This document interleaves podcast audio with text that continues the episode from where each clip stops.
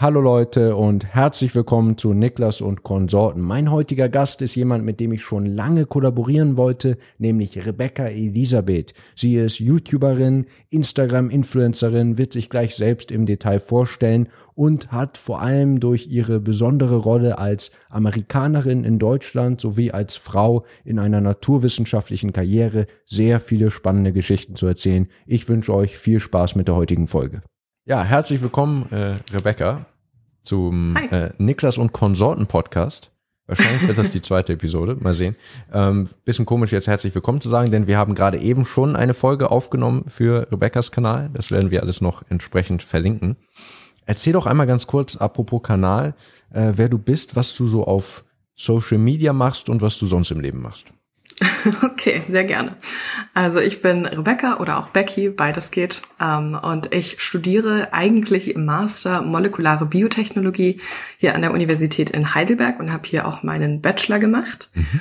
Und nebenher mache ich YouTube, also ich bin Content Creator und spreche viel über Uni und Studentenleben, alles, was so ein bisschen dazu gehört, manchmal auch Produktivität, manchmal so Sachen wie Imposter Syndrome, je nachdem, was ansteht und habe noch einige andere Projekte, aber wir belassen es dabei. Das Sehr sind die gut. zwei größten. Äh, ja, also mit den YouTube-Themen kann ich mich auf jeden Fall identifizieren und äh, mhm. empfehle den Kanal auf jeden Fall sehr. Ähm, jetzt habe ich gerade so wissend genickt, als du gesagt hast, molekulare Biotechnologie, obwohl ich eigentlich überhaupt keine Ahnung habe, was das ist. Kannst du das ja. so ein bisschen erklären, ohne jetzt hier zu sehr ins Detail zu gehen? Aber was machst du da denn konkret? Womit beschäftigt ihr euch? Ja, also ich erkläre es immer so, dass wir molekulare Mechanismen als Technologie verwenden. Das ist also der molekulare Teil und der technologische Teil ist also molekulare Dinge. Das heißt, mhm. DNA oder RNA sind für uns zum Beispiel Techniken. Und statt diese riesengroßen Fermenter, woran man gerne denkt, wenn man irgendwie Biotechnologie hört, denkt man oft ans Bierbrauen oder Käse herstellen. Das ist für uns quasi schon extrem groß. Also größer als die Zelle wird's für uns nicht. Sondern, also was wäre denn eine typische Anwendung? Irgendwas, was du jetzt gemacht hast oder äh, was sonst so, ja, sag mal, so ein Beispiel Produkt oder so, was irgendwie am Ende rauskommt? ähm, die Covid-19-Impfung. Das ah, ist ja. zum Beispiel ein, das wäre etwas, Davon was im Fachbereich, genau, davon hat vielleicht jeder mal gehört. Das okay. würde ganz klassisch wäre das bei uns. Also es gibt drei Fachbereiche bei uns. Einmal Wirkstoffforschung, das wäre also etwas in Richtung Vakzine, Medikamente allgemein. Dann gibt es die biophysikalische Chemie, da bin ich spezialisiert und es gibt mhm. die Bioinformatik, das ist auch ein dritter Schwerpunkt mhm. von uns. Aber da habe ich mich ja. nicht vertieft. Bioinformatik kenne ich, äh, auch als Studiengang und, und Forschungsgebiet. Mhm. Ähm, das ist ja super spannend, dann können wir uns ja sogar über Corona-Impfungen unterhalten und ein bisschen kontrovers werden und äh, ja, dann können sich alle in den Kommentaren austoben. Ähm, mhm. Super spannend. Aber erstmal ähm, interessiert mich so ein bisschen, äh, wie, wie bist du überhaupt, wie bist du darauf gekommen? Was, äh, du bist im Master, glaube ich. Was, was hast mhm. du denn damit vor? Also, wie hast du dich dafür entschieden und wie gefällt es dir und was machst du als nächstes damit? Uh, schwierige Fragen. Mhm. Also tatsächlich bin ich, wenn ich ganz ehrlich bin, in meinem Master, weil ich keine großartig anderen Optionen hatte. Also ich habe mich sehr bewusst für den Bachelor entschieden. Ich wollte lange Medizin studieren, habe aber dann festgestellt, Ärztin ist nichts für mich und habe mich dann eben für Mobi entschieden und den Bachelor gemacht und der war sehr schwer und die Noten waren nicht Mobi. so gut. Mobi, genau, das ist die Abkürzung okay. für meinen Studiengang. Ja. Und tatsächlich war es eine Notensache. Also ich hatte nicht so viele Optionen, dann im Master woanders hinzugehen. Mhm. Und ich bin tatsächlich eher an Wissenschaftskommunikation interessiert. Das heißt, mhm. für mich ist klassisches Labor nicht so das Ding. Und ich habe viel auch überlegt, ob ich im Ausland ähm, Master machen möchte. Aber dadurch, dass ich Drittstaatlerin bin, kommen auf mich immer sehr, sehr hohe Studiengebühren mhm. zu. Und das wollte ich einfach nicht zahlen und bin deswegen in Deutschland geblieben und habe mich dann einfach für unseren gleichnamigen Master entschieden. Dort machen wir sehr viel in der Forschung. Das heißt, ich bin jetzt eigentlich im reinen Forschungsmaster gewesen und er gefällt mir okay. Also mhm. es ist nicht mein Wunschmaster. Ich würde schon lieber etwas in Richtung Kommunikation oder Journalismus zum Beispiel studieren und das dann gerne kombinieren mit dem Bachelor. Aber so lerne ich auch dazu. Und langfristig hoffe ich also in die Wissenschaftskommunikation zu gehen. Das ist so ein bisschen das Ziel. Ja, schauen, wie es geht. Cool. Ich meine, machst du ja in gewisser Weise schon. Also so ein bisschen. Also mhm. im, im YouTube-Bereich. Ich weiß nicht, wie, welcher Anteil deiner Videos jetzt irgendwie wirklich Wissenschaftskommunikation selbst ist, aber ein bisschen was machst du bestimmt in dem Bereich, ne? Immer mal wieder. Also Corona war, glaube ich, das allererste Mal. Ich habe ganz am Anfang der Pandemie ein Video darüber gemacht, was Viren sind, was das alles ist. Aber ansonsten nicht so viel, weil es einfach sehr, sehr, sehr hoher Aufwand ist und ich auch keine Gegenkorrektur habe. Also man braucht dafür fast eine Redaktion. Wenn ich so ein Skript schreibe, braucht das Ewigkeiten.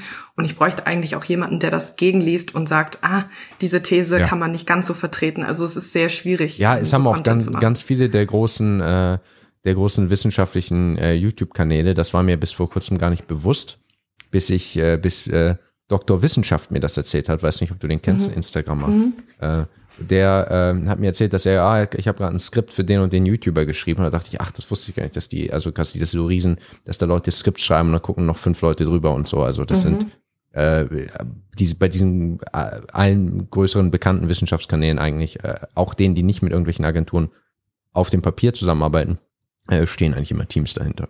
Mhm. Ja. ja. Und ähm, das, das kann ich nicht leisten. Nee, klar.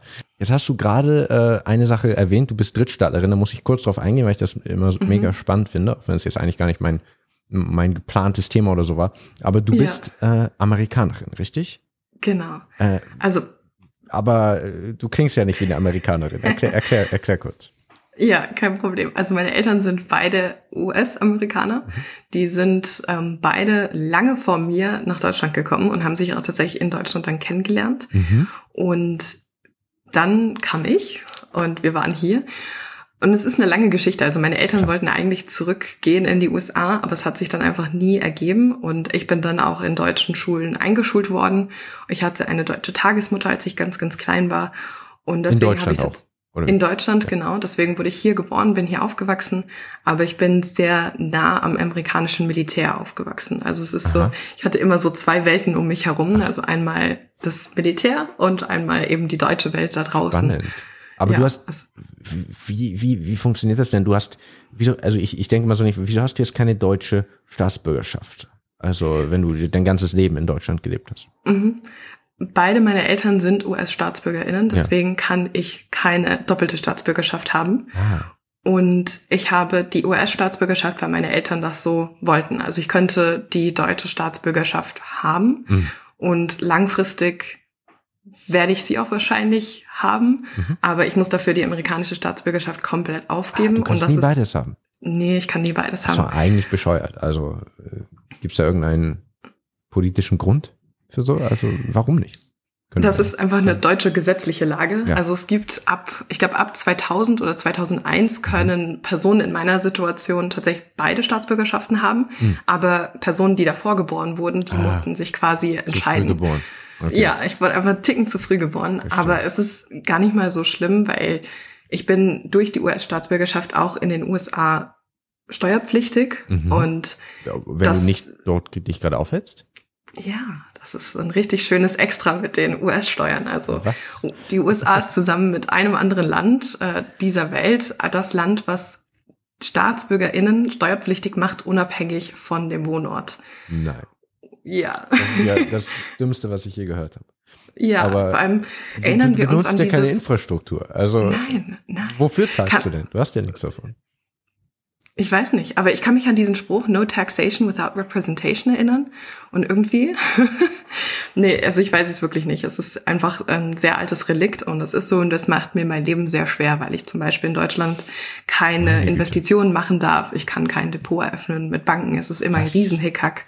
Das ist ja, also, ja, ich habe das schon mal gehört. Ich habe es sogar jetzt als YouTuber mitgekriegt letztens. Das hast du bestimmt auch mitgekriegt. Mhm. Ähm, äh, wenn man auf YouTube Geld verdient, gibt es jetzt, äh, musste man irgendwie äh, ein paar Sachen einstellen vor mhm. kurzem, weil plötzlich dass die Einnahmen von allen amerikanischen Zuschauern, die bei uns äh, verschwindend gering sind, weil äh, mhm. wir auf Deutsch Content machen. Aber wenn wir jetzt englischen Content machen würden als Europäer, dann müssten wir in den USA die Einnahmen versteuern, die von amerikanischen mhm. Zuschauern generiert werden. Was mhm. extrem merkwürdig ist natürlich. Und äh, dann in manchen Fällen wieder nicht. Ich müsste es wieder nicht, weil ich in England lebe und die England und die USA haben da ein spezielles Abkommen. Aber das mhm. ist ganz merkwürdig. Also das kann ich kann es überhaupt nicht nachvollziehen. Ich finde, man sollte da Steuern zahlen, wo man die Straßen benutzt und äh, ins Krankenhaus äh, gefahren wird, wenn man, wenn was passiert. Also das finde ich sehr merkwürdig.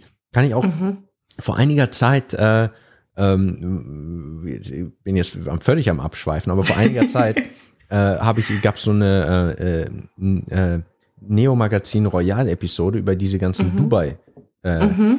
Leute, die deutschen Influencer in Dubai. Ich weiß nicht, ob du das mitgekriegt hast. Mhm, ja, ähm, die habe ich auch gesehen. Da, da, muss ich sagen, also äh, wie immer, lustige Episode und so, Bimmermann macht das gut. Eine Sache, die ich nicht nachvollziehen konnte in der Episode, war diese Steuerflüchtlingsidee. Denn für mich äh, sind, äh, ist das immer nur komisch, wenn jemand dann quasi Steuern zahlt, wo, wo die Person nicht lebt. Das kann ich irgendwie nachvollziehen, dass das so ein bisschen was, was Zwielichtiges hat. Äh, und es gibt, ich, ich kann es zwar auch persönlich gar nicht nachvollziehen, jetzt, äh, warum man jahrelang in äh, irgendwo leben möchte, wo man nicht draußen tanzen darf und so. Also das, mhm. das also und die Meinungsfreiheit so extrem eingeschränkt ist und man was unterschreiben muss, dass man sie nicht kritisieren darf, wenn man YouTube-Videos macht und so. Das alles äh, finde ich auch sehr merkwürdig. Aber ich finde es legitim, wenn man in Dubai wohnt und da niedrige Steuern sind, dass man da niedrige Steuern zahlt. Man benutzt ja auch eben wirklich keine deutschen Autobahnen und man äh, wird ja auch wirklich nicht die deutsche Polizei anrufen. Warum sollte man denn in Deutschland Steuern zahlen, nur wenn man deutschen Content macht? Also mhm. die, die, Kritik fand ich so ein bisschen komisch und äh, diese US-Logik verstehe ich auch überhaupt nicht. Also das ist ja wirklich absurd, dass man quasi mhm. Steuern zahlt, nur damit man für das, das ist so, als würde man eine Gebühr zahlen für das Recht, sich Amerikanerin nennen zu dürfen. Ne? Bisschen, ja, so fühlt es sich auch an. Spannend. Und weißt du, was eigentlich das Allerbeste ist? Es kostet extrem viel Geld, die Staatsbürgerschaft aufzugeben, zufälligerweise, seitdem sie die Steuerpflicht nochmal strenger gemacht haben. Nein. Mhm. Ach, das gibt's ja nicht. Krass. Also ja, ich ja. bin, äh, ja, ich kenne mich in dem Bereich überhaupt nicht aus, aber bin äh, immer sehr verwundert, wenn ich sowas höre. Sehr spannend. Okay.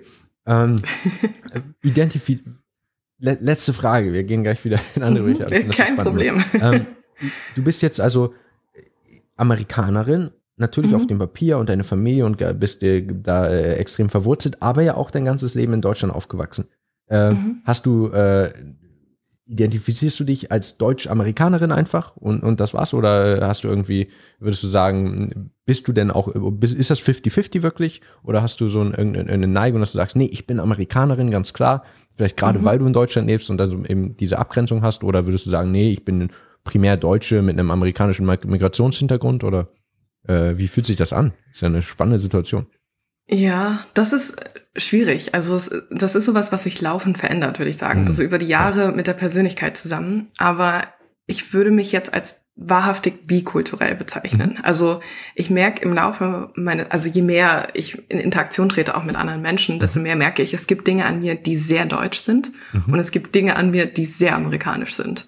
Spannend. Und das, ja, also es geht, es ist fast 50-50, würde ich sagen. Aber natürlich bin ich sehr stark auch von Deutschland geprägt, weil ich hier ja. gelebt habe. Also ich habe viel mitbekommen von den USA dadurch, dass ich, wie gesagt, mit dem Militär sehr viel zu tun hatte. Da mhm. gibt es ja, anders als das deutsche Militär, ist ja das US-amerikanische Militär sehr darauf ausgelegt, auch im Ausland viel Stationen zu haben, Schulen zu haben, Systeme, Summercamps, alles. Ja. Und auch wenn ich da nicht auf die Schule gegangen bin, habe ich die ganzen Summercamps mitgemacht. Ich habe ah. die ganzen Kids kennengelernt. Also ich habe sehr viel meiner Freizeit dort verbracht. Mhm. Das heißt, viele Dinge habe ich auch mitgenommen, die man jetzt vielleicht auch sonst nicht mitgenommen hätte, wenn wir quasi nur in Deutschland gelebt hätten, quasi. Ja. Aber ja, es ist, es ist 50-50 fast. Also es kommt immer sehr drauf an, auf den Kontext und wie es ist. Und die Sprachen sind auch sehr verwirrend im Kopf. Absolut, das, das kann ich mir vorstellen. Und ich erinnere mich, das ist auch noch als, als Anekdote, ich, als wir uns das, wir, wir telefonieren ja gerade quasi zum zweiten Mal. Und als ja. wir das erste Mal telefoniert haben, da war ich erst ein bisschen, äh, das habe ich auch echt dann so ein bisschen danach erst so richtig geschnallt. Da dachte ich, oh, du bist ja, also du wirktest irgendwie so sehr angespannt, so ein bisschen, äh, so, ja, so ein bisschen muffig. Keine gute ne? Woche. Es war keine gute und Woche. War, und das war, das war aber dann, weil du natürlich, das war mitten in der US-Wahl und es war, mhm. äh, bevor die, Briefstimm, die Briefwahl ausgezählt wurde.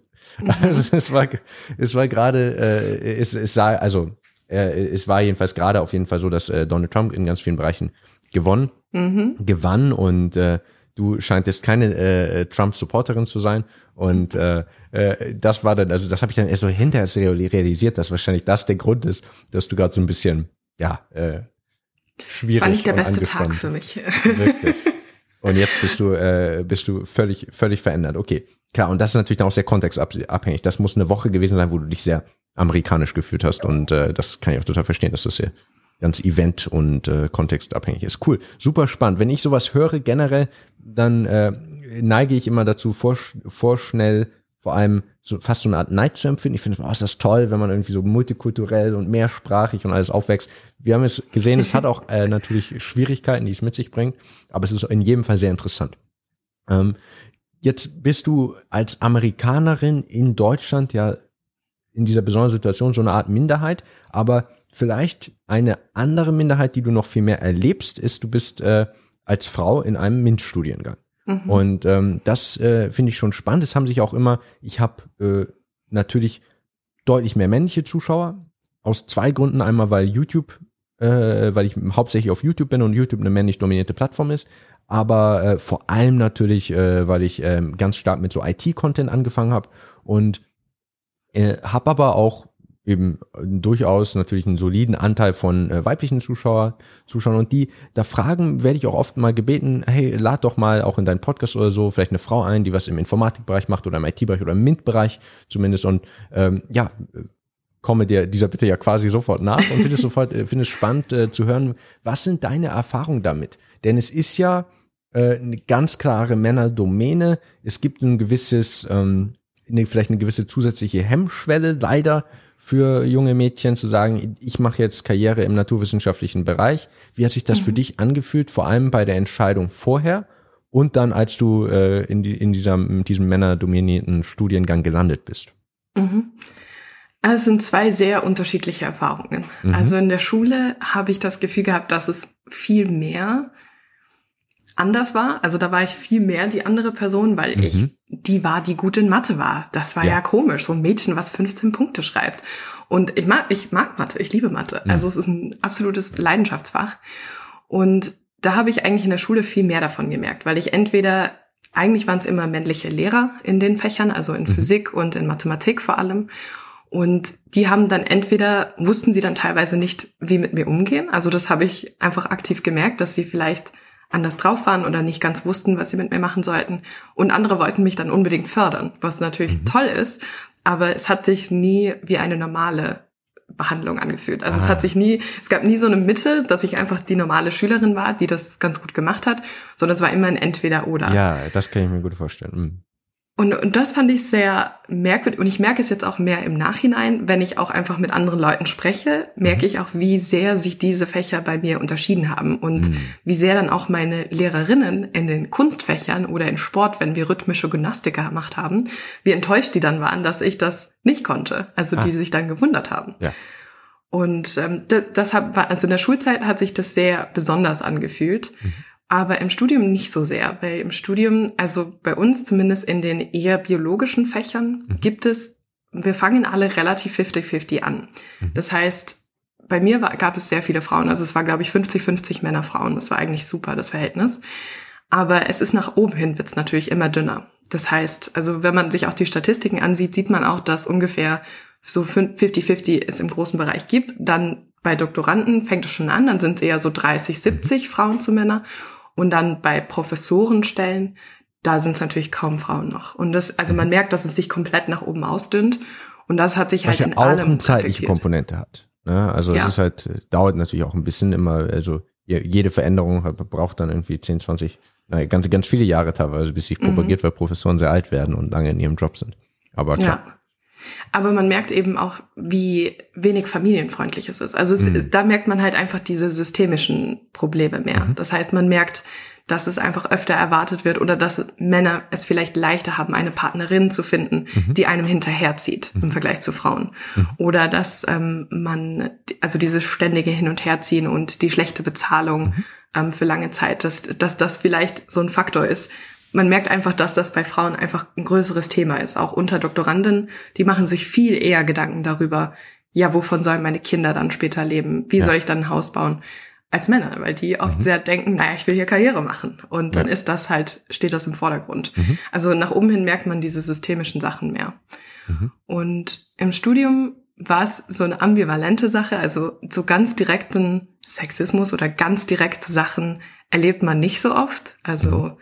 Ich habe tatsächlich viele Kommentare bekommen, weil ich mich gerne schminke. Das war so ein Thema, was immer in meinem Studium präsent war. Aha. Ah, also in Praktika haben zum von Beispiel Bet von Betreuern, also von Betreuern oder Dozenten, die dann zum Beispiel gesagt haben, naja, wenn sie die Zeit haben, sich zu schminken, dann hätten sie ja auch lernen können. Oder die dann kommentiert mhm. haben, ach, sie sehen zu frisch aus, sie schlafen wohl ein bisschen zu viel oder lernen nicht genug. Also mhm. diese, da war so ein bisschen Hustle Culture mit drin. Also, also ja. Das ist äh, schon sehr unsubtil. ja, also, aber ich habe das damals nicht gemerkt. Da war ich 19, 20 ja. und war es sowieso gewohnt, dass ich halt sehr oft wegen meinem Aussehen einfach bewertet werde. Also das ist einfach etwas, was bei jungen Frauen oft passiert. Ja, und nicht nur bei Frauen, denke ich, aber also ja. ich meine, aber aber ja, klar. Auf jeden Fall nicht nur bei Frauen. Also vor allem in, in, den Zeiten von Social Media kennen wir das, glaube ich, alle. Hm. Aber ich wusste nicht, dass das auch was ist, wo, wo, ich mich wehren könnte. Also heutzutage, wenn mir das hm. jemand sagen würde, würde ich ganz anders reagieren. Ja. Aber tatsächlich habe ich es im Studium mehr über dieses, also ganz typische Lack of Representation. Also ich hatte hm. eine einzige Professorin im Studium ja. aus allen. Und das war schon ein Wort. Also das ist sehr ja, schwierig. Klar, das ist äh, und äh, das, das, das sind ja auch super, ja super schwierige Themen und ähm, die die die Frage ist dann immer ja, wie natürlich äh, insgesamt ein Problem äh, äh Familienfreundlichkeit von äh, mhm. äh, bestimmten Karriere, Karrieren und Industrien. Ähm, das kann natürlich auch Männer treffen, obwohl es da natürlich sicher eine, ein, ein Ungleichgewicht gibt, dass dann vielleicht, äh, dass, dass einfach mehr Frauen sagen, das ist mir besonders wichtig. Aber man kann es auch, man kann auch allgemein sagen, es ist halt für, für, es ist halt für Personen, denen dann die Familie besonders wichtig ist, ist es natürlich besonders schwer, äh, diese Karriere zu machen. Und es ist ja immerhin so, dass einige Industrien schaffen das inzwischen ganz gut ähm, ich finde, die Tech-Industrie macht das immer ganz gut. Also da kann man tatsächlich äh, mit Paternity und Maternity Leaves und so äh, sind die sehr, mhm. sehr großügig geworden, die großen IT-Firmen und so inzwischen. Aber ich kann mir gut vorstellen, dass da so ein klassischer Uni- und Professorenbetrieb äh, noch so ein bisschen hinterherhinkt. Mhm. Und äh, würde mir auf jeden Fall wünschen, dass das familienfreundlicher wird. Aber ja, finde ich, finde ich, finde ich spannend, was du erzählst, auch aus der Schule ähm, da, wie, wie das so ein bisschen sich teilweise wie eine Sonderbehandlung anfühlt. Man muss natürlich, eine Sache muss man dazu sagen, wer gut in Mathe ist, das fühlt sich sowieso immer in der Schule anders an als im Studium, weil man das einfach in der Schule nicht besonders cool ist. Wenn, ja. man, äh, wenn, man, wenn man gut in Naturwissenschaften ist und mhm. im Studium dann ja plötzlich irgendwie schon. Vor allem, wenn man in mhm. dem Bereich was studiert. Also das mhm. ist sowieso so eine Transformation, die da äh, viele in dem Bereich durchleben. Und in, äh, dann wenn man dann aus dieser Geschlechterrolle fällt, sicher nochmal eine ganz andere Erfahrung. Und spannend fand ich auch, dass du sagst, es gab so beide Extreme. Ähm, das geht, finde ich, so ein bisschen teilweise auch später weiter. Ich finde auch, also mich hat es teilweise ein bisschen befremdet, was an Frauenförderung gemacht wurde. Also äh, bei uns im Fachbereich. Mhm. Das ist natürlich, ich, äh, wenn man Informatik studiert oder irgendwas im MINT-Bereich, dann kennt man Frauenförderung als Begriff. Wenn man jetzt Psychologie studiert, dann äh, kennt man das nicht in dem Bereich. Ne? Da ist das im Gegenteil, dann müssen sie, die suchen dann eher nach mehr Männern. Mhm. Ähm, hoffentlich müssten sie jedenfalls. Und äh, im, naja, in unserem Bereich war eben also mal die Sache Frauenförderung und ich, ja, die Uni ist da in einer schwierigen Situation, denke ich, weil, glaube ich, viele junge Mädchen sich einfach erstmal eingeschüchtert fühlen, weil es eben so wenig Frauen gibt, die das machen und es mhm. ist schon so ein bisschen so ein äh, selbsterhaltendes System, dass sie sagen, okay, ähm, ich traue mir das vielleicht jetzt nicht zu, weil es irgendwie nicht genug Role Models gibt, die das auch machen. Äh, oder mhm. einfach so insgesamt, das so als was eher Besonderes und Komisches äh, vielleicht wirken, gelten könnte. Und mhm. die Uni versucht dann da Geld drauf zu kippen und da irgendwie äh, mit, mit ihren Mitteln da irgendwas zu machen. Und das, äh, das ist schwierig, weil es einfach mhm. eigentlich zu spät passiert, weil die Leute ja schon, du hast ja schon die Studenten und Studentinnen.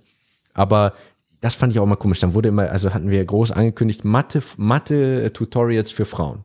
Und ich so, äh, das, das hat doch irgendwie so was Zweischneidiges, oder? Wenn man das mhm. hört, weil dann dachte ich, okay, einerseits kann ich die, die Motivation verstehen, die haben da jetzt ein Budget, das wollen sie natürlich auch benutzen und da ist ja noch ein Mathe-Tutorial so eine sehr sinnvolle Sache, die man machen kann. Aber mhm. andererseits äh, fühlt sich das ja auch irgendwie komisch an. Was heißt das jetzt? Was ist denn ein Mathe-Tutorial für Frauen? Wie wird das, wird das jetzt mhm. irgendwie anders erklärt? Oder äh, was genau passiert da? Oder wieso gibt es diese spezielle Nachhilfe? Oder wir hatten so ein Frauencafé bei uns am Informatikfachbereich, mhm. ohne das jetzt äh, zu viel zu haten. Ich, da, da, da hat sich bestimmt auch mancher sehr wohl gefühlt und das war alles gut, aber das war, ähm, das war dann auch sehr, ähm, ja, das war äh, so ein abgetrennter Bereich, mhm. äh, nur für Frauen, da wo man auch schon denkt, äh, ist das, ist das die richtige Lösung, dass man sagt, die, diese Frauenminderheit äh, hat dann so einen abgetrennten Aufenthaltsraum, äh, da hingen mhm. irgendwie Traumfänger an den Wänden und es war alles so ein bisschen äh, esoterisch angehaucht, also mhm. äh, da, da hatte immer so ein bisschen was Zweischneidiges, fand ich. Ja, also unabhängig von der Deko finde ich das eigentlich es ist schon wichtig, Safe Spaces zu kreieren. Mhm. Also, weil das ist etwas, was ich jetzt eher im Laufe des Masters gemerkt habe. Im Master haben wir bei uns sehr viel Forschungspraktika. Das heißt, wir suchen uns die Praktika selbst raus. Mhm. Und ich war dadurch in sehr vielen unterschiedlichen Arbeitsgruppen und habe dadurch einfach super viele Konstellationen gesehen. Mhm. Und ich habe tatsächlich im Laufe der Zeit gemerkt, dass es für mich unheimlich wichtig ist, eine weibliche Betreuerin zu haben weil das zu 90 Prozent bedeutet oder die Wahrscheinlichkeit, dass ich da auf eine Betreuerin treffe, die mich deutlich besser betreut, ist viel höher, ja. weil sie einfach versteht, was meine Schwierigkeiten auch sind und die Kommunikation findet dann teilweise auch sehr anders statt. Und bei Männern habe ich bisher sehr viel schlechte Erfahrungen gehabt. Mhm. Und tatsächlich achte ich jetzt auch bei der Wahl von, also meiner Masterarbeit habe ich zum Beispiel auch drauf geachtet, wie hoch der Frauenanteil in der Arbeitsgruppe ist, weil mhm. ich dann einfach weiß, ähm, dass auf diese Bedürfnisse und eingegangen wird, weil das eine ganz andere Arbeitsatmosphäre ist. Mhm. Also tatsächlich muss ich da auch das Beispiel aus der Informatik bringen, weil wir eben auch ein Informatik, mhm. Informatikpraktikum machen müssen. Okay. Und das war auch tatsächlich An ein sich Praktikum. eine gute Sache. Also, fand ich auch super und ich hatte mich auch, ich habe mich so drauf gefreut, wirklich, weil ich mhm. ein cooles Projekt hatte, eine coole Sache und es war auch an sich eine sehr nette Gruppe, aber es ja. waren halt nur Jungs. Und ich hatte leider einfach einen furchtbaren Betreuer. Und das hat mir keiner geglaubt in der Gruppe. Also das fand ich halt ein sehr, das war, das war schon eine sehr schlimme Erfahrung, weil ich dann einfach gemerkt habe, der Professor glaubt mir nicht, dass ich schlecht betreut werde. Mhm. Er hat einfach quasi gedacht, dass ich das nicht gut kann, also dass es nicht Informatik mir wohl nicht liegt. Ja. Und innerhalb der Gruppe von zwölf Jungs gab es eben auch nur einen anderen, der mir das wirklich geglaubt hat und der mit mir dann auch darüber sprechen konnte, mhm. auf eine Art, die's, wo es für mich funktioniert hat. Mhm. Und dann habe ich gemerkt, okay, das ist vielleicht bei anderen Praktikanten auch schon passiert. Und dann habe ich angefangen, eine eher, also für mich persönlich wirk männlich wirkende äh, Art angenommen und bin dann halt auch reingegangen und habe ganz anders mit denen gesprochen und habe gemerkt, ah, okay, jetzt komme ich voran. Aber das war das erste Mal, wo ich konkret gemerkt habe, okay, es ist schon wichtig, dass ich irgendwie eine Ansprechpartnerin irgendwo habe, die vielleicht besser verstehen kann oder vielleicht mit der ich eher da kommunizieren kann über die Probleme, die ich habe. Das ja, heißt, das ich kann schon nachvollziehen, kann warum man sagen würde, ja, also ich kann es auch sehr gut nachvollziehen, warum man dann sagt, okay, wir machen ein Frauencafé, weil es einfach ein Ort ist, wo man sich fest austauschen kann und wo auch diese dieses Nicht-Glauben eben kein Thema ist, weil das ist ein ganz, ganz schwieriges Ding. Also ganz oft wird dann gesagt, ja, bist du dir sicher, dass das mit Sexismus zu tun hat? Das mhm. könnte ja auch einfach was anderes sein. Und leider ist dieser Faktor immer da, weil ich bin immer eine Frau und deswegen ist Sexismus fast immer ein Faktor, auch wenn man es vielleicht so nicht sehen will. Und ich glaube, ja, das, das ist schon eine sehr spannende Frage, finde ich. Also muss ich auch sagen, da, da, da ähm, weiß nicht, ob ich mir jetzt dabei ertappe oder nicht, muss ich noch selbst mhm. entscheiden, aber ähm, generell finde ich, ist das ja schon, schon der Fall. Also ich denke, dass es einen riesen Unterschied macht und ich denke, dass ein gesundes Geschlechterverhältnis eigentlich immer eine angenehmere Atmosphäre ist, ob es eine Arbeitsgruppe oder eine Party mhm. oder sonst was ist. Und ähm, ich finde, so ungefähr 50-50 ist immer, immer, äh, ist, ist, ist ganz gut eigentlich. Ähm, mhm. Aber die Frage ist immer, wie genau, es geht meine Kamera wieder aus. Ich habe wirklich dieses professionelle, alle 30 Minuten die Kamera neu starten Setup. Ähm, ich finde, es ist, ähm, wo war ich? Ja, also ich finde es insgesamt auf jeden Fall immer, immer wünschenswert, dass sich die, dass sich die Geschlechter mischen und glaube, dass überhaupt mhm. Diversität äh, zu besseren Ergebnissen und angenehmeren Arbeitsatmosphären führt.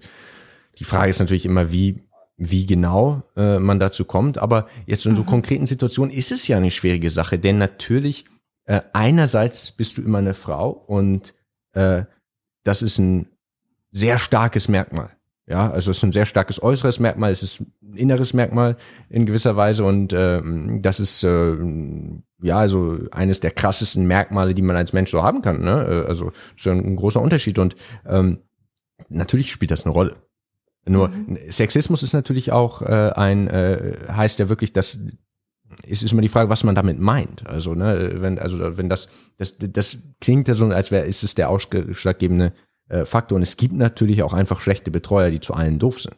Mhm. Gibt es natürlich auch. Ne? Und natürlich gibt es auch äh, äh, Männer, die äh, denen nicht geglaubt wird, dass ihr, dass ihr Betreuer schuld ist eigentlich oder dass der Betreuer sie wirklich schlecht behandelt. Passiert mhm. natürlich auch. Also einerseits kann man natürlich sagen, ähm, äh, man kann nie, man kann nie ausschließen, äh, dass es jetzt primär eine sexistische Angelegenheit ist. Man kann es aber andererseits auch nicht irgendwie wissen. Also wie würdest du das sagen? Es klang jetzt so sehr mhm. nach dem Motto, es ist, es ist immer das. Es ist immer ein Faktor. Mhm. Es ist, und ich glaube, das ist einfach das Wichtige, weil es ist bei Frauen dann oft, also in solchen Situationen bin ich dann immer sehr hin und her gerissen, mhm. weil ich gelernt habe, implizit durch alles, was um mich herum passiert ist, auch als klein, also auch als kleines Mädchen, dass ich immer eher ruhig zu sein habe, dass ich mhm. nicht dominant zu sein habe, dass mhm. ich nicht verlangen darf. Ja. Und ich war ein sehr extrovertiertes Kind und ich habe tatsächlich extrem oft von meinen Kindergartenbetreuerinnen schon gehört, dass ich zu laut bin oder dass ich zu ähm, zu stark bin oder zu viele zu bossy, also viel mhm. zu viel Leuten sage, was sie was sie machen sollen. Das heißt, dann in, in so einer Situation zu sein, wo ich mich wehren muss und wo ich aktiv dann gegen eine autoritäre Struktur angehen muss, mhm. da muss ich mich immer entscheiden, bin ich jetzt dominant und riskiere ich damit, dass ich jetzt die Kalte bin, dass mhm. ich jetzt die bin, die keine Empathie äh, zeigt, dass ich jetzt die mhm. bin, die sozusagen die feminine Seite ablegt. Ja. Und weil das ist auch etwas, was man ganz klar auch sehen kann. Also da gibt es tatsächlich auch Studien drüber, dass Frauen, die zum Beispiel dann entweder karrieremäßig wahnsinnig viel rausgerissen haben oder jetzt auch die Professorin, von der ich gesprochen habe, mhm. die wird tendenziell als sehr kalt wahrgenommen. Mhm. Also das ist tatsächlich auch etwas, was in unserem Studiengang auch oft besprochen wurde. Und ich fand das wahnsinnig spannend, weil mhm. eigentlich ist sie nicht kalt, sie verhält sich einfach nur wie ihre männlichen Kollegen. Und ähm, das ist halt etwas, was man dann, also das ist eben diese systemische Struktur dahinter, wo man sagt, okay, das ist einfach ein Faktor.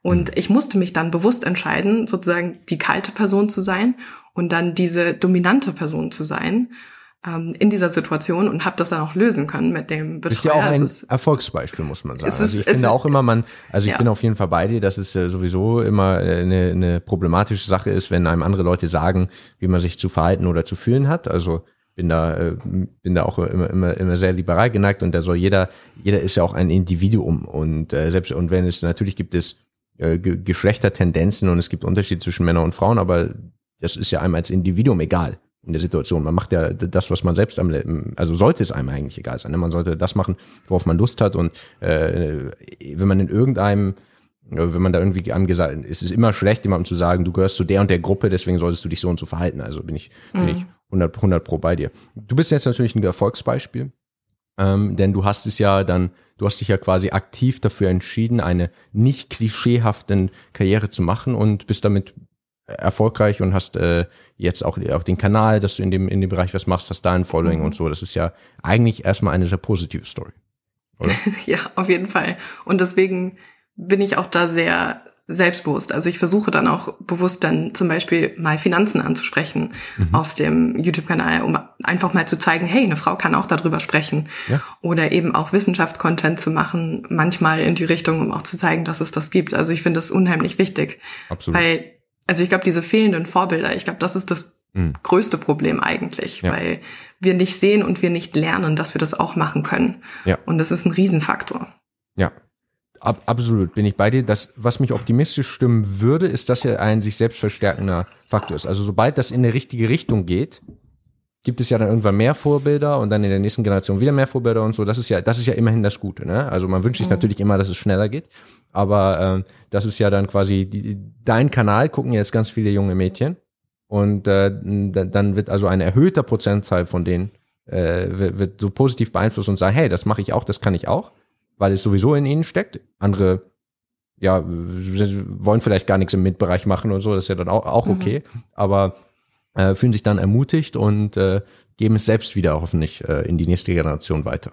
Und mhm. äh, so ist, äh, ja, äh, ist das natürlich da, teilweise einfach eine Mühle, die auch langsam malt. Ne? Gerade mhm. wenn es eben dann äh, in, der, in der Schule anfängt und wenn dann irgendwie, wie du sagst, äh, irgendwie die Lehrerinnen und Lehrer da irgendwelche äh, irgendwelche ganz klaren Vorstellungen haben, was irgendwie man mit dem oder jenem Geschlecht sich so oder so zu verhalten hätte und die, die oder die Karriere anstreben müssen, das klingt schon sehr altmodisch.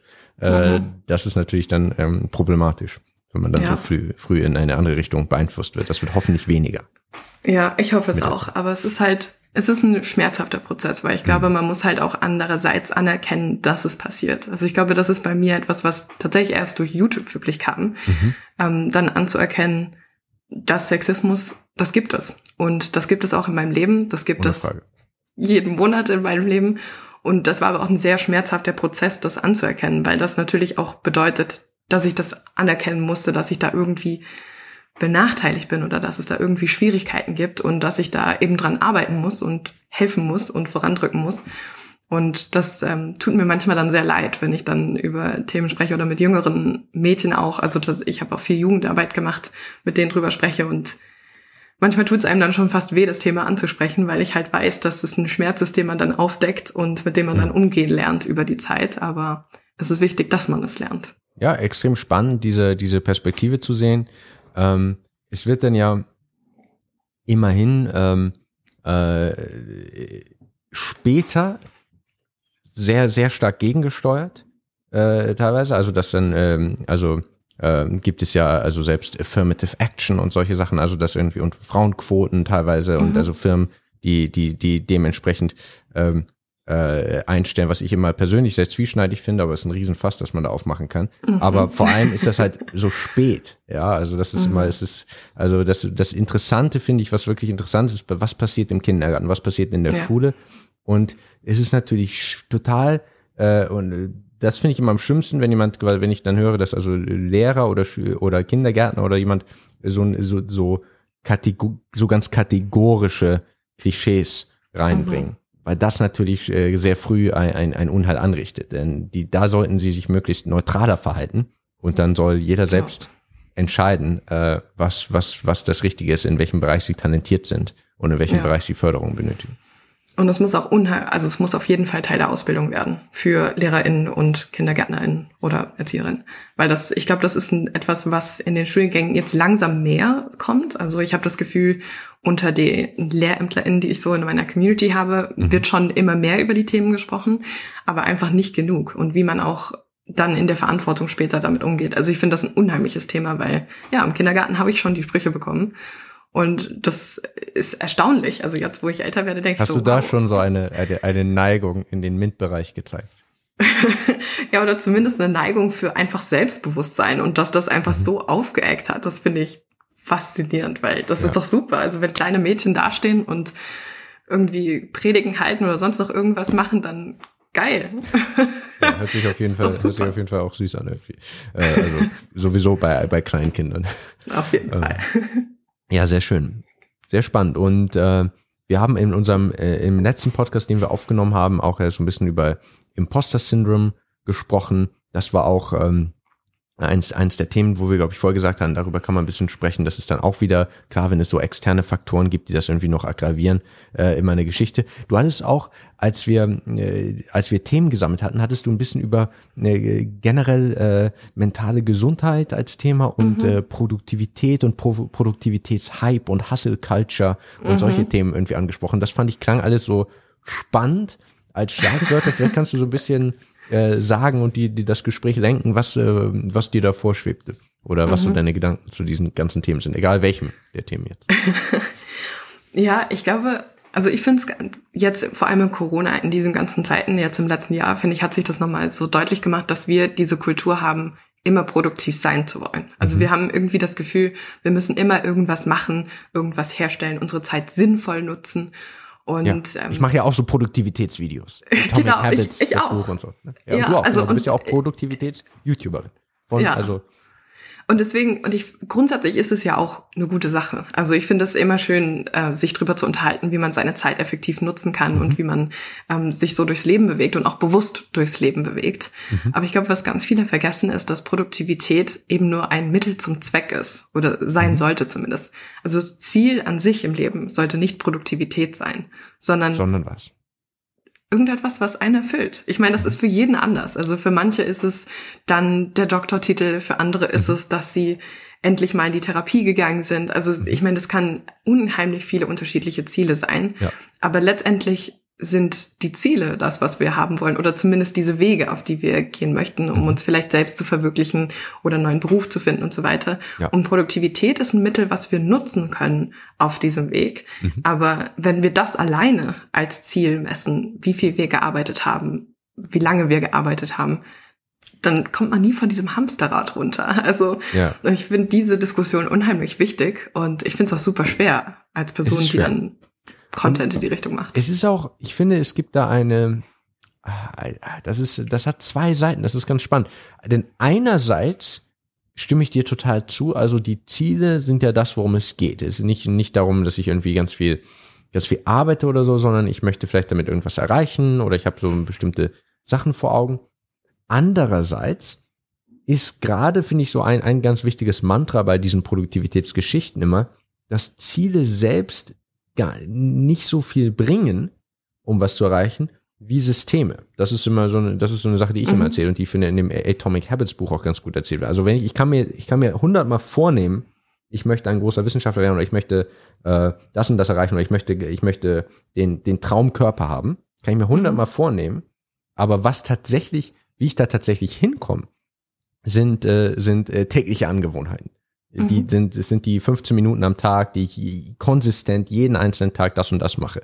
Ne, es sind so, es sind die Systeme, es ist der, es ist wirklich der Weg, der, diese, diese kleinen Veränderungen, die, wenn man sie jeden einzelnen Tag macht, ich lerne jeden Tag 30 Minuten mit meiner, mit meiner App eine Sprache, dann, äh, dann, und dann, damit gewinnt man nicht damit, dass man sagt, ich nehme mir das ganz doll vor. Das ist die quasi mhm. die Frage, wie, äh, wie man, wie man mit diesem, diesem Trade-off umgeht. Dass man mhm. einerseits äh, glaube ich, ganz viele dazu tatsächlich dazu tendieren, das zu vernachlässigen, ihre Tagesstruktur, ihre Angewohnheiten, ihres jeden Tag, diese, diese kleinen, aber konsistenten, ähm, mhm. äh, kleinschrittigen Fort, äh, Fortschritte zu machen. Kleinschrittige Fortschritte. Und ähm, diese kleinen mhm. Fortschritte. Und äh, andererseits äh, gibt es natürlich die Gefahr, dass man sich darin verliert. Und mhm. dass man also, äh, dass man so äh, mechanisch wird und äh, sagt irgendwie, alles ist durchgetaktet, alles ist optimiert. Und am Ende ist die Frage, äh, wo das hinführt. Hört mhm. das irgendwann auf und dann hat man irgendein Ziel erreicht oder geht das immer so weiter? Ne? Also was ist, was, was, möch, was ist die wirkliche Motivation, die im mhm. Grunde dahinter steht? Was ist so das High-Level-Goal, äh, mhm. was, warum man sich das antut? Ja, ich glaube, vielleicht war dann Ziel auch das falsche Wort. Also ich glaube, mhm. ich bin mehr ein äh, tatsächlich Träume-Mensch. Also da kommt Träume. die Amerikanerin in mir raus. Mhm. Ähm, also vielleicht ist Ziel nicht so richtig das Wort, weil ich meinte damit tatsächlich nicht so was Konkretes, also mhm. nicht ein Smart Goal, wie man, wie man das so macht, okay. sondern tatsächlich mehr diese Sachen, die man einfach irgendwie, also die, tatsächlich Träume, also Dinge, mhm. wo man sich denkt, so, oh, wo bin ich in zehn Jahren, wer bin ich in zehn Jahren, wie sieht diese Person für mich aus? Ähm, also diese ganzen Dinge, die auch vielleicht ein bisschen mehr auf einen selbst fokussiert sind. Weil ich glaube, dadurch, dass das mehr ein Traum ist und nicht so was konkret Erreichbares, ist es was, was einem helfen kann, ähm, immer gute oder Entscheidungen in die Richtung zu treffen. Also mhm. ich kann ein bisschen ein Beispiel von, von mir geben. Für mich war das ähm, immer, also ich habe früher zumindest mich ganz klar nicht im Labor gesehen. Also vor ein paar Jahren wusste ich ganz klar, ich möchte nicht ins Labor gehen, ich möchte nicht da enden, das ist nicht mein Ding. Mhm. Ähm, ich sehe mich viel mehr auf dieser Medienseite und viel mehr auf dieser Seite von Kommunikation. Und ich habe seitdem auch das Gefühl, dass ich immer mehr Entscheidungen in die Richtung getroffen habe. Zum Beispiel YouTube. Also es war eine sehr schwierige Entscheidung, YouTube zu machen. Ich habe mich lange das nicht getraut.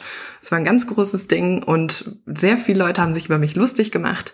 Und dann aber diese Entscheidung zu treffen und das zu machen und daran zu arbeiten, das auch in meinem täglichen Leben zu haben, hat mich jetzt auf einen komplett anderen Weg gebracht eigentlich, als wie ich es mir ursprünglich so vorgestellt habe. Aber ja. es ist trotzdem ein schöner Weg. Und ähm, ich glaube deswegen, dass diese, also vielleicht das Ziel einfach das falsche Wort gewesen, sondern mehr diese Träume, das, was man sein, haben möchte irgendwie ja. für sich. Chase your Leben. dreams. Äh, auf jeden, auf jeden Fall. Ähm, und äh, es hat, ja, es hat wirklich ähm, diese zwei Seiten. Also, das ist, man kann eben ganz viel, wenn man diese Träume hat, dann kann man, ähm, äh, da, da kann man sich sehr gute Systeme schaffen und mit harter mhm. Arbeit und regelmäßiger Arbeit und Konsistenz äh, die dann auch wirklich erreichen. Wenn es ganz viele andere gibt, die vielleicht haben, es gibt Leute, die haben Träume, aber die schaffen es nie, äh, in diesen Rhythmus zu kommen, dass sie wirklich darauf mhm. hinarbeiten und es bleibt dann immer nur ein Traum. Andererseits ja. äh, muss man auch gucken, dass man natürlich den, den Moment nicht verpasst und dass man auch, dass man auch jetzt schon ähm, quasi äh, in einer Weise äh, sich organisiert und seine Produktivität oder und sein, seine Work-Life-Balance und alles, dass man damit auch jetzt schon zufrieden ist. Und ich finde, eine gute Sache bei so Träumen und Zielen oder was auch immer es jetzt ist, ist immer gut, sich zu fragen, was, wenn ich das jetzt geschafft habe? Was ist also, was, was würde mhm. ich dann machen? Also stell dir vor, jemand, mein, mein Ziel ist irgendwie, äh, ganz großer YouTuber zu werden oder ein Be äh, Director in irgendeiner Firma oder das oder jenes. So, nehmen wir mal an, das hast du jetzt morgen geschafft was würdest du dann machen? Was so, also was, was würdest du jetzt quasi, was, was ist das nächste? Was würdest du machen? Was würdest du ändern? Äh, wie würdest du dich fühlen? Wie würdest du deine Zeit nutzen? Und dass man dann guckt, dass man quasi ähm, die Sachen, die einem Spaß machen, äh, äh irgendwie auch mhm. einbaut, dass man Zeit für, ähm, äh, dass man auch jetzt schon Zeit dafür findet, denn sonst äh, äh, hetzt man natürlich immer dem nächsten Meilenstein hinterher. Und ich habe mhm. das auch gemerkt. Ich habe also ich hatte auch ich hatte auch eine Phase, da habe ich zum Beispiel versucht äh, wirklich jede Minute meines Tages zu nutzen. Also ganz viel mit, äh, mhm. ich glaube, du bist auch mal großer Fan von Audiobooks und solchen Sachen, ne? Und, mhm. äh, aber also, dass man quasi sagt, so, ja, wenn ich spazieren gehe, da kann ich ja nebenbei äh, was lernen über irgendein Non-Fiction-Buch und dann kann ich, äh, genau. äh, während ich Wäsche mache und dies oder jenes.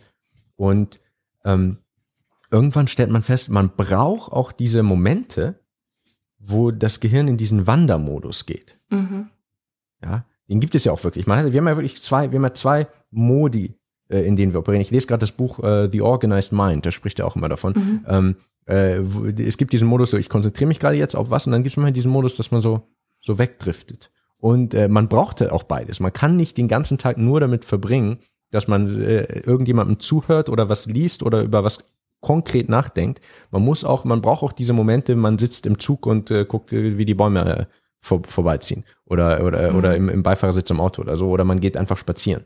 Und äh, das ist ja auch ganz spannend, dass diese ganze Produ Produktivitäts- und Hasselkultur sich in den letzten Jahren plötzlich auch auf so Sachen wie Meditation plötzlich so stürzt. Mhm. Also diese ganzen CEO und CEOs und Produktivitäts-YouTuber und alle, die wirklich so sehr im Karrierebereich sind, äh, fangen ja plötzlich alle an zu meditieren. Sagen, ich meditiere immer morgens 30 Minuten. Mhm. Das finde ich ganz, eine ganz spannende Entwicklung. Ich weiß nicht, ob du das machst. Ja. Ich mache es noch nicht. Aber es ist so ein bisschen äh, wahrscheinlich äh, auch die Feststellung, äh, ich habe jetzt ein paar Jahre lang versucht, jede Minute meines Tages zu, zu nutzen, mhm. mich die ganze Zeit zu bilden und äh, mehr zu lernen und mehr zu machen. Und irgend, irgendwas funktioniert noch nicht so, wie es soll. Da, da mhm. fehlt noch irgendwie dieser, dieser Moment der, des, äh, des Ungeplanten, des Nichtstuns, des äh, Mind-Wanderings. Mhm. So, ich habe jetzt gerade auch ein Problem mit der Kamera. die ist aus, also die ist überhitzt. Okay, deine Kamera ist aus, äh, aber ja. macht nichts. Ich also, das die okay, schlechtere gut, Kamera da rein oder so. Aber ist gut, ist ja, ja ein dann, Podcast. Okay, dann muss ich gerade überlegen. Dann nehme ich es einfach hier kurz auf. Aber ist dein, äh, ich nehme dich auf, glaube ich. Ach so, du nimmst mich auf. Ja, okay, super. Dann ist es ja wurscht. Solange du Mal deinen Sound aufnimmst, das wäre gut.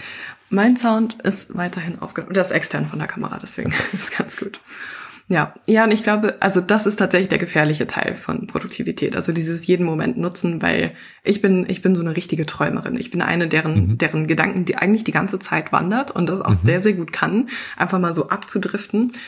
Meditieren habe ich so zum Beispiel noch nie richtig probiert, aber ich habe das Gefühl, Meditieren muss ja nicht nur das sein, das Sitzen und äh, dann entspannt mit seinen Fingern äh, zusammen. Ich finde das gar nicht so entspannt, diese Haltung, muss ich sagen. Diese, diese, nee, ich finde das dieser Schneidersitz, den finde ich extrem anstrengend. Aber ich mag den auch nicht. Also ich würde sagen, ich meditiere fast beim Spazierengehen. Also das mhm. ist irgendwie so für mich ein Moment, wenn man halt einfach mal spazieren geht und mal keine Musik in den Ohren hat und dann einfach mal auf alles achtet. Also auf die, auf die Vögel achtet, mhm. auf die Bäume achtet, auf die Farben achtet. Also das ist für mich eine sehr gute Übung, um mich zu erden. Und wenn mhm. ich dann an diesem Punkt bin, dann kann ich in dem Moment sehr gut loslassen. Also das ist für mich dann so der Moment, wo ich dann so richtig schön Gedanken schweifen lassen kann, über alles nachdenken kann. Und die Momente brauchen wir unbedingt. Und ich habe schon das Gefühl, dass viele Leute vor allem in diesen Momenten dann darüber nachdenken, boah, ich müsste jetzt aber eigentlich lernen. Boah, ich müsste jetzt ja. eigentlich arbeiten. Ich müsste jetzt eigentlich dies. Aber, aber die sind genauso wichtig. Aber es ist auch immer sehr persönlich. Und ich glaube, eine Sache, die sich die, die Zuschauer und Zuhörer immer klar machen müssen, ist, dass der Ratschlag ist, muss eigentlich sehr empfängerbezogen sein. Man kann nicht sagen, du musst mehr, mehr von mhm. dem oder mehr von dem machen. Und wenn man mal, also da muss man sehr mit Vorsicht genießen, wenn jetzt ein Video sagt, so wirst du produktiver oder mhm. so wirst du, äh, führst du ein entspannteres Leben, meinetwegen, gibt es bestimmt auch.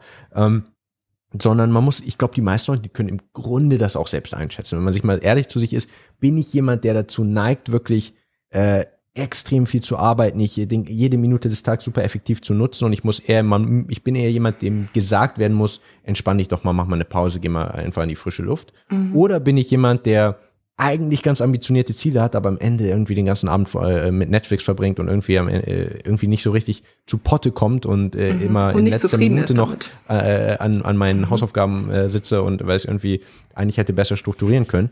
Äh, ich glaube, die meisten Leute können sogar ein bisschen einschätzen und die brauchen da eben zwei ganz unterschiedliche Ratschläge. Ja. Dem einen muss man sagen, entspann dich und muss man muss auch genieße auch den Moment und lass die Gedanken mal wandern, da kommt man zu neuen kreativen Ideen. Man kann nicht alles durchtacken. Und anderen Personen wieder muss man sagen, äh, hier guck mal, da gibt's so ein paar äh, Methoden und Systeme, mit denen du deinen mhm. Tag besser strukturieren kannst und mit denen du produktiver wirst und dann wirst du am Ende auch vielleicht damit äh, zufriedener sein. Ja, ja, und ich glaube, deswegen ist es auch letztendlich gut, den Content zu machen. Also ich mhm. habe innerlich innerlich diesen Kampf, so sollte ich denn jetzt wieder was so in die Richtung machen, Ach, vor allem wenn man dann so, ja. ja, vor allem wenn man dann SEO-mäßig so nie wieder unproduktiv oder sowas mhm. benutzt, dann denke ich mir, das tut mir schon ein bisschen in der Seele weh, weil ich mir einfach denke, klar ist es wichtig, diese Tipps zu geben, aber ich möchte nicht vermitteln, dass das das ultimative Ziel ist. Ja. Also, weil ich habe auch Durchhänger und ich brauche sie. Also man braucht einfach auch Durchhänger, ja, also um an anderen Tagen ab, gut absolut. zu performen. Ich mache auch überhaupt nicht alles so wie genau wie ich das in meinen Videos immer vorschlage. also das ist äh, das ist ja klar und ich bin auch sicher, dass James Clear, äh, der das Buch Atomic Habits zum Beispiel geschrieben hat, der hm. äh, der sagt zwar, er hat als Regel never miss twice, und äh, aber ob, ob, ob ihm das immer gelingt, ja. also das äh, wage ich doch zu bezweifeln. Ne? Äh, das ja. sind immer zwei ganz verschiedene Sachen, die in der Kam vor der Kamera und äh, die äh, im Buch aufgeschrieben sind, äh, mhm. äh, die da passieren oder was man dann wirklich macht. Aber das heißt ja nicht unbedingt, dass es schlechter Ratschlag ist. Mhm. Ähm, ne? Man kann ja auch sagen, hey, ich bin selbst, ich, ich hab, bin selbst ein menschliches Wesen und ich kämpfe mit den gleichen äh, Instinkten ja. und Wünschen und Drängen wie ihr. Und äh, so kann man es gut machen, aber hey. Ja. Niemand macht perfekt. Ich finde es auch gar nicht mal so sch schlecht, weil hm, wenn man ein paar Sachen zum Beispiel mal verpasst, ähm, also das Buch habe ich auch gelesen, aber wenn du, wenn du dann auch mal mehr als twice es verpasst, mhm. kannst du ja auch drüber nachdenken, warum. Also manchmal haben wir ja schon Ziele oder Gedanken, die vielleicht einfach auch nicht gut zu uns passen. Und wenn Stimmt. das signalisiert wird, auch durch die Disziplin, das ist, also passiert ja auch öfters ja. dann, dann kann man auch einfach merken, okay, vielleicht ist es nicht das Richtige für mich, vielleicht gibt es irgendwas anderes, was besser zu mir passt oder wo, wo ich einfach mehr Sinn drin sehe und deswegen auch besser für arbeiten kann. Ja, auf jeden Fall. Und das sollte man auch immer reflektieren und das, was man letztlich anstrebt, sollte, das sollte sich dann auch irgendwie richtig und intrinsisch anfühlen, mhm. dass es irgendwie aus einem selbst kommt. Ähm, denn das ist immer auch das Zweischneidige der Vorbilder und Role Models, dass mhm. jetzt zum Beispiel ich fühle mich immer geehrt, wenn ganz viele, äh, ich kriege schreiben aber so Leute, hey, ich habe mich jetzt entschlossen, deinetwegen Informatik zu studieren oder äh, Softwareentwickler zu werden oder sonst was. Und das ist einerseits erstmal mega cool. Ja. Und äh, das ist eine große Ehre. Und äh, das ist auch einfach ein sehr empfehlenswerter Studiengang. Und ich mhm. glaube, man kann da echt coole Jobs finden. Und äh, ich freue mich sehr und ich glaube, dass ich da, dass da auch ganz viele dann gut aufgehoben sind. Es mhm. kann natürlich sein, dass einige sich dafür entscheiden, weil sie sagen, hey, ich finde es irgendwie cool, was du machst und wie du das machst und würde das auch gerne machen, aber es eigentlich passt es gar nicht zu ihnen. Kann mhm. natürlich auch sein, dass jemand sagt, ey, sich in Informatik entscheidet, aber letztlich äh, äh, ist das nicht die, die Berufung ja, desjenigen. Ja, das kann das, natürlich auch sein. Und äh, da muss man dann auch, das, das muss man auch akzeptieren. Ich habe auch Vorbilder oder Leute, die ich spannend finde, äh, ohne dass ich jetzt äh, alles genauso machen wollte oder könnte. Mhm. Ja, nee, das, das kenne ich. Mir geht's ganz genauso, weil mir das Leute schreiben. Ich bin immer so, oh, ich weiß nicht, ob das so. Ich bei Labor zum Beispiel auch. Es sieht mhm. von außen wirkt es immer komplett anders, als es ist in der Realität. Und, und ich kann es ja auch niemandem ich kann es auch nicht sagen, also das, das könnte man nicht vermitteln. Also hätte man mir mit 18 gesagt, du wirst es nicht mögen, das ist, das wirst du total hassen, ähm, hätte ich halt auch nicht geglaubt. Aber ich gedacht mhm. hätte, nee, nee, das ist für mich, ich weiß das und deswegen, man muss auch die Person ja. ihre eigenen Erfahrungen machen lassen. Aber ich habe auch immer Angst, so, wenn sie das wegen mir machen oder wegen dem Content, dass ich dann auch immer denke, so, oh Gott, habe ich dann doch ein zu gutes Bild davon gemacht oder ja. nicht. Äh, man kann ja mal ein Video in die eine und in die andere Richtung machen, solange man da ja. einigermaßen transparent und offen ist ist man dann ja auch letztlich, darf man auch den eigenen Einfluss nicht überbewerten.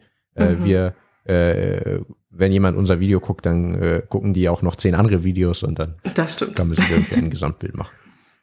Ja, super spannend alles auf jeden Fall. Ich glaube, wir können das auch ungefähr hier demnächst beschließen, das Gespräch. Es sei denn, du hast noch irgendein Thema, was du gerne äh, mitbringen wolltest, aber ich fand, es war ein rundes Gespräch. Ja, ich auch. also ich fand es eigentlich auch ganz gut. Und ich denke, ja. es ist auch erstmal genug zu verdauen. Ja, ich war, es war, es war wenig geskriptet. Ich hatte mir, wir sind da in alle möglichen Bereiche abgedeckt und ich habe noch äh, mhm. ein bisschen was gelernt über äh, die Schwierigkeiten mit der amerikanischen Staatsbürgerschaft. Super spannend. Davon ähm, kann ich ein Lied singen. ja. Danke, dass du dir die Zeit genommen hast. Danke fürs ja, dabei sein. Und, Danke, dass äh, ich dabei sein durfte. Sehr, sehr cool. Gerne wieder und äh, einen schönen Samstag wünsche ich dir noch. Ja, auch danke. Tschüss. Ciao. Rebecca Elisabeth, meine Damen und Herren, ich hoffe, ihr fandet das Gespräch genauso interessant wie ich. Es war, wie gesagt, eine Doppelfolge. Wir haben ein weiteres Gespräch aufgenommen für Rebeccas Kanal. Das ist jetzt online, werde ich überall verlinken. Und da geht es vor allem um den Übergang vom Studium ins Berufsleben. Das war Niklas und Konsorten. Der Podcast erscheint jeden Montag um 18 Uhr auf YouTube, auf Spotify, auf Google Podcast, auf Apple Podcast, kurzum überall, wo es Podcasts gibt. Danke für eure Aufmerksamkeit. Mein Name ist Niklas Steenfert und bis nächste Woche.